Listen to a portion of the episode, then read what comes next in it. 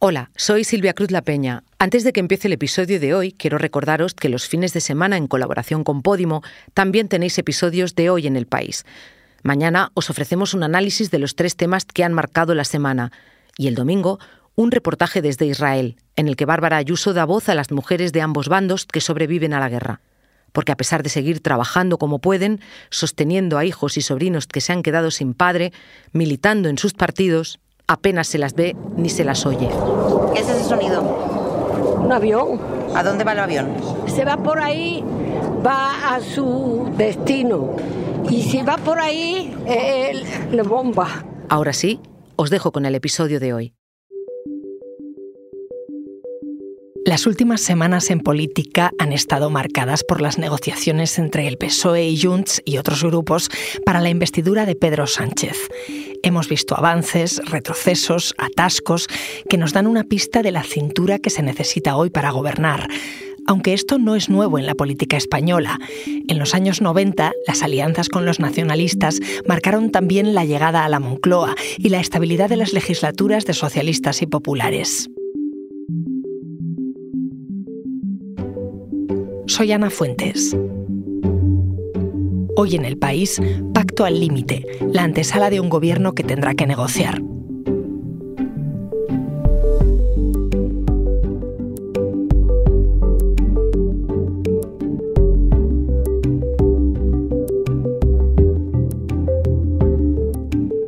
Hola, José. Hola, ¿qué tal, Ana?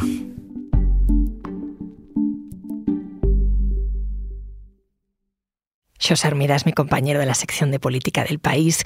Quería charlar contigo porque en las últimas semanas hemos visto muchas negociaciones entre el Partido Socialista, Junts, el PNV también ha apurado el tiempo. Negociar ha costado mucho, han ido al límite. ¿Es un adelanto de lo que vamos a ver durante la legislatura? Bueno, a ver, yo no creo que durante la legislatura vaya a ser algo tan, tan, tan exagerado como, como ha sido ahora, ¿no? El acuerdo de investidura, que es el acuerdo mayor, pues siempre tiene mayores dificultades. Ahora bien, va a ser una legislatura muy complicada. Ya fue complicada la anterior y esta lo es eh, todavía más. Y sobre todo porque en la anterior el, el gobierno tenía cierto margen de maniobra, porque algunas cosas las podía sacar adelante con ciudadanos. Así ocurrió, por ejemplo, la reforma laboral y en los estados de alarma, cosas muy importantes. Pero ahora solo hay una, una opción, no hay un plan B. Eh, todo tiene que pasar por el plan A y no va a ser fácil, ¿no? Es como dices, negociar donde entran en juego las expectativas, los tiempos de cada formación política es una cosa y luego gobernar es otra. ¿Tenemos que esperar que para cada avance relevante vayan a negociar de manera tan dura los distintos partidos, como hemos visto? Bueno, hay una cosa que, ya ha anticipado de alguna manera, sobre todo la parte socialista del gobierno, y que es que no esperemos una actividad legislativa tan amplia como, como en la anterior legislatura, en la que salieron adelante como 200 leyes. El PSOE ya se está poniendo un poco la venda antes que la herida y diciendo que hay muchísimas reformas que ya han sido hechas y que ahora no van a ser necesarias. Y creo que esto es en gran parte porque son conscientes de, eh, de la dificultad, de lo que tienen por delante. El gobierno siempre puede recurrir a los decretos leyes, pero sobre esto que se insiste mucho, y es verdad que es un sistema del que se abusa a veces, pero a la hora de la verdad, a los dos meses tienen que pasar por el Congreso. Y si el Congreso no los aprueba, los decretos leyes decaen. Eh, es decir, que sí, sí va a haber dificultades y hay dificultades incluso en el propio, en los dos propios formaciones del gobierno, porque en Sumar eh, están los cinco diputados de Podemos que también prometen sensaciones fuertes, ¿no? Y además de Podemos y, Sumar, eh, ¿con quién a priori puede tener lo más difícil Pedro Sánchez como presidente? ¿Carles Puigdemont es quien más alejado está del núcleo de esa coalición o hay algún otro partido? Sí, yo creo que sobre todo va a ser eh, con, con Junts per Catalunya, porque con los demás ya está un poco engrasada la negociación de la anterior legislatura. Junts es, el, eh, es la incorporación nueva y aparte es una formación que ha estado estos años en unas posiciones eh, eh, pues tremendamente radicales. ¿no? Creo que con ellos va a ser lo más complicado ahora. Ahí hay una complicación para el gobierno, que es que va a tener como socios, tanto en Cataluña como en Euskadi, a dos formaciones políticas eh, que compiten entre ellas. Y en el caso de Euskadi, que no parece que sean los más problemáticos, pero tiene la dificultad añadida de que va a haber elecciones el, año próximo, muy pronto, probablemente en primavera. Em, bueno, todo esto son dificultad sobre dificultad añadida. La clave de ese acuerdo entre PSOE y Junts ha sido pactar la ley de amnistía. Estos días en el país publicábamos la encuesta que nos hace 40DB, en la que se ve que el PP avanza, pero no lo suficiente como para alcanzar la mayoría. ¿Le han pasado factura al peso de las negociaciones con el independentismo catalán, José? En esta mm, encuesta, en este barómetro de noviembre, por primera vez desde las elecciones se aprecia un desgaste en el Partido Socialista, que hasta ahora Mm, desde que fueron los comicios no, había hecho más que subir poquito a poco porque le parecía que estaba comiéndole algo de electorado a sumar y ahora en el último mes ha perdido casi un punto. Bueno, hay un cierto desgaste. Ahora, de momento no es en absoluto un, seísmo como pudiera parecer por el gran estruendo que estaba viendo y las, las declaraciones apocalípticas sobre, sobre el proyecto de, de amnistía. Sí, el PSOE eh, por primera vez acusa desgaste y el PP se está recuperando eh, recupera más de punto y medio desde las elecciones generales. Yo creo que es un poco pronto todavía para, para medir qué daño le puede hacer esto al Partido Socialista. Hay que darle algo de tiempo y por delante vienen semanas e incluso meses eh, realmente turbulentos en que vamos a escuchar creo que mm, cosas todavía más fuertes y más duras de las que hemos escuchado estos días que ya bastante han sido. Bueno, lo has dicho tú, es que llevamos meses muy turbulentos también, ¿no? Con mucha presión mediática, política. Hemos escuchado durante toda la legislatura que al gobierno se le llamaba Frankenstein, un gobierno hecho de retales. Señor Sánchez, el gobierno Frankenstein no da más de sí. Esta es Cuca Gamarra, secretaria general del Partido Popular. Sí, sí, sí. ha, ha quedado esa denominación que, por cierto, se atribuye a un socialista, al fallecido Alfredo Pérez Rubalcaba, que era contrario a, estas alianzas con los independentistas. Eh, sí, eh, ahora eso ya se queda como una especie de caricia comparado con lo que hemos escuchado en los últimos días, porque eh, a ver, estamos escuchando cosas verdaderamente asombrosas, como que es el principio del fin de la democracia, como que se ha acabado el Estado de Derecho, como que se está implantando una dictadura. Yo sinceramente creo que se puede y hay argumentos muy poderosos eh, contra el proyecto de ley de amnistía, entre otras cosas porque hasta antes de ayer los socialistas lo rechazaban e incluso decían que era anticonstitucional, pero una cosa es eso y otra cosa es decir que se acaba la democracia en España. Muchos países europeos han, han aprobado amnistías, ahora mismo el Reino Unido ha aprobado una más polémica incluso que la española porque amnistía delitos de sangre en, en el Ulster, en Irlanda del Norte, y nadie dice que en el Reino Unido haya dejado de ser una democracia. Así que vemos que fuera no extraña tanto lo de las amnistías, ni tampoco lo de las coaliciones, ¿no? Porque en Europa tenemos muchos gobiernos de coalición. Es que en Europa mm, las coaliciones han sido lo más normal, no las mayorías eh, absolutas. Y ahora mismo, claro que tenemos. Tenemos una coalición de la derecha y la extrema derecha en Italia, tenemos una coalición de izquierdas en Alemania, donde hay una larga tradición, y ya por no hablar de los países nórdicos o, o, o de, lo, de Bélgica y los Países Bajos y demás, donde toda la vida eh, han gobernado en coalición, porque nunca hay ningún partido que vaya más allá del 30% de los votos. Es más, las coaliciones incluso han sido moneda corriente en España, en los ayuntamientos, por supuesto, y en las comunidades autónomas durante muchos años. Yo creo que eso ya se, ya se ha asumido. El problema es cuando eh, y eso sí que no ocurre en otros países de Europa cuando las coaliciones dependen de partidos con reivindicaciones eh, territoriales o no ocurre de forma tan acusada en España. Y esto provoca que al final se acabe cayendo en esta descalificación, sobre todo por parte de la derecha, donde todo es una traición a la patria y donde la nación se rompe, etcétera, etcétera, y todo acaba derivando en estos términos tan dramáticos como los que estamos viviendo ahora. Pero el caso es que lo de los pactos en España no es algo nuevo. Hace casi cuatro años que se formó el gobierno de coalición. ¿Hay perspectiva ya para saber si es un factor de inestabilidad lo de la coalición? Si ya no tenemos que estar pensando en que en cualquier momento pueden volver a convocarse unas elecciones. Hace cuatro años, cuando se formó el anterior gobierno, todos los pronósticos eran que que sería un gobierno efímero, eh, que iba a ser muy inestable y que, y que iba a durar muy poquito. Eh, bueno, a la hora de la verdad, ha durado casi la legislatura entera, hubo un pequeño adelanto decidido por Sánchez, pero mmm, las elecciones, eh, según el calendario normal, tendrían que haber sido en diciembre, fueron en julio, y el gobierno, mmm, con todos los vaivenes y todas sus dificultades, fue, fue lo suficientemente estable como para aprobar cuatro presupuestos, cosa que no había conseguido el anterior de Mariano Rajoy, y sacar adelante 200 leyes. Incluso si miramos por tiempo de supervivencia, supera un poco la media de los gobiernos que, que ha habido en los eh, más de cuatro décadas de democracia, incluidos los de mayoría absoluta.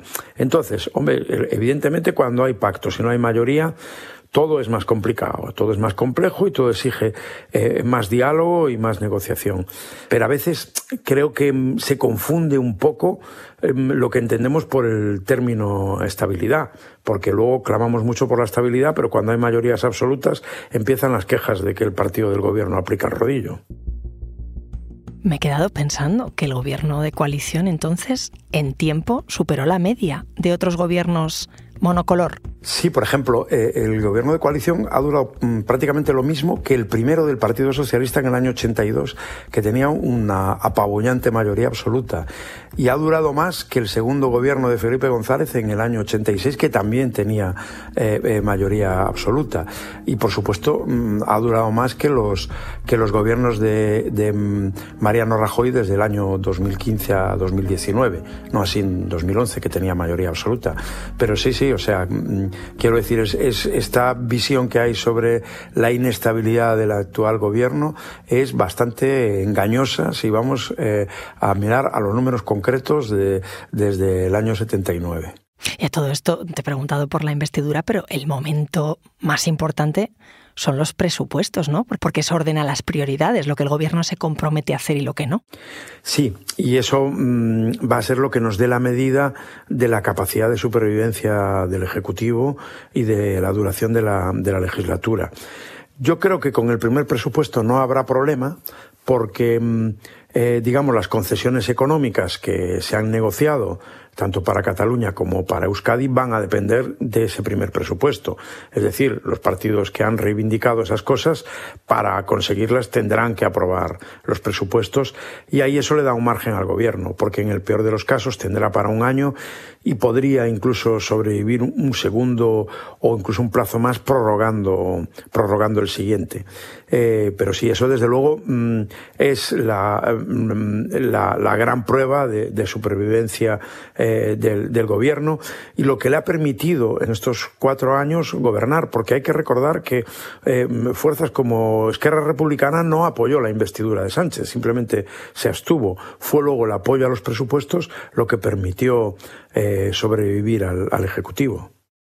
Ahora me sigues contando, José. Enseguida volvemos. Porque escuchas hoy en el país y siempre tienes ganas de más, recuerda que los sábados y los domingos tienes nuevos episodios gracias a la colaboración de Podimo y El País Audio.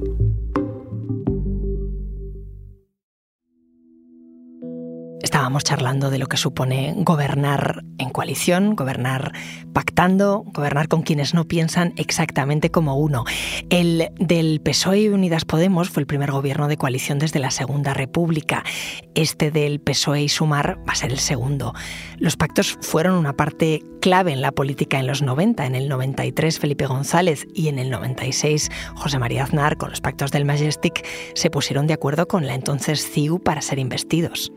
Sí, eh, desde el año 93 el concurso de los partidos nacionalistas ha sido indispensable siempre que, se han necesitado, o sea, siempre que no ha habido mayoría absoluta para Felipe González, para Aznar eh, y posteriormente para, para José Luis Rodríguez Zapatero también. El catalán, la lengua catalana es una de las expresiones más completas, más eh, perfectas. La entiendo y además cuando estoy en círculos reducidos, no muy amplios, la hablo también.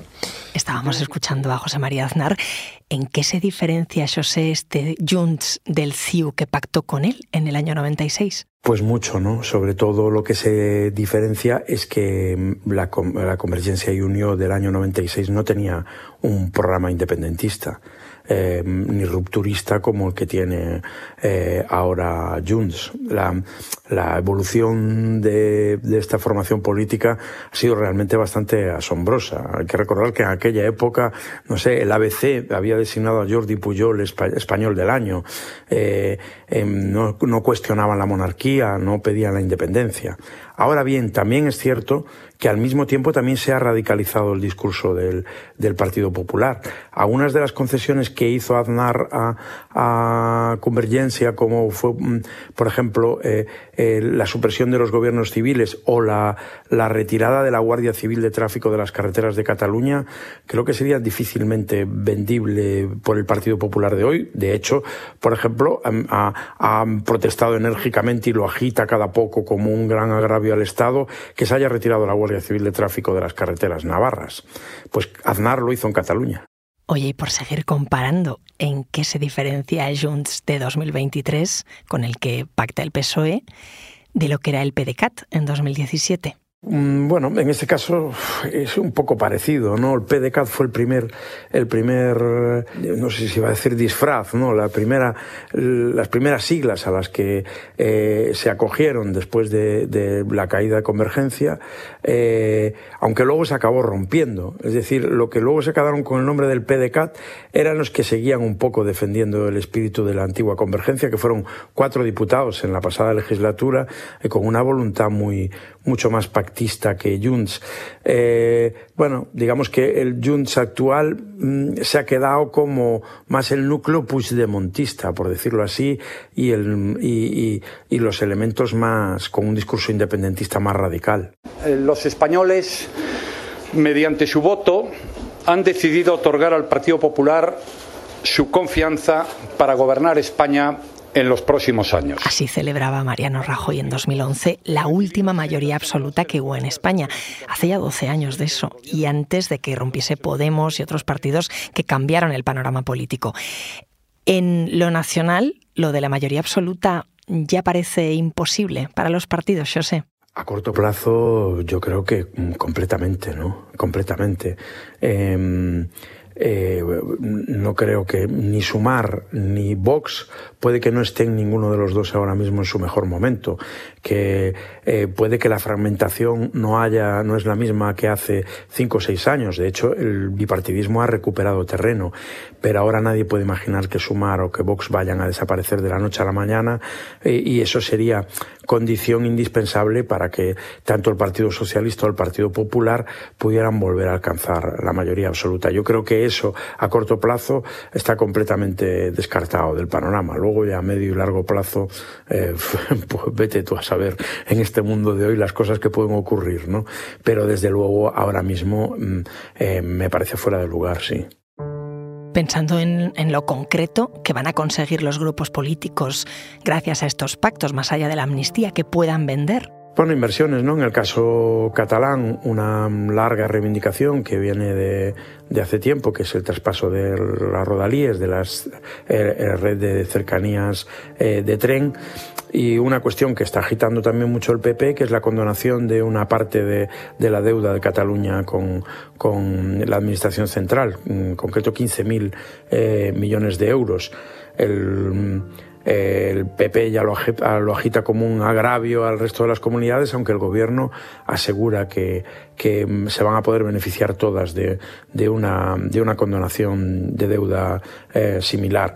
Eh, bueno, la amnistía es el reconocimiento, digamos, político o, o la concesión política más fuerte, eh, la concesión también identitaria, por decirlo así, y luego ya vamos a cuestiones más más prácticas, más de política diaria, más económicas, que en realidad se parecen más a lo que hablábamos antes, a las negociaciones de, de hace tres décadas, pues en la época de, de Convergencia y del PNV con, con González o con, o con Aznar, ¿no? que eran más pues eh, cosas de comer, por decirlo así.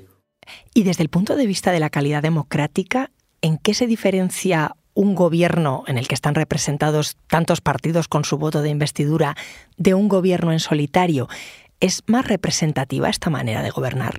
Sin duda, cuando hay una coalición, pues eso eh, obliga a incorporar y a conciliar sensibilidades diferentes desde el punto de vista ideológico, político e incluso territorial, ¿no? En el caso, en el caso de España, eso es indudable. Yo creo que hay una cierta distorsión en el discurso aquí. Por ejemplo, estos últimos cuatro años hemos oído con insistencia de que el gobierno eh, eh, ignora y desprecia al Parlamento entre otras cosas porque eh, hubo, y yo creo que es indudable, un cierto abuso de los decretos leyes, pero es que los decretos leyes, lo decía antes, necesitan eh, pasar por el Parlamento. Es que nunca ha habido un gobierno que necesite tanto al Parlamento, lo tiene que pactar absolutamente todo.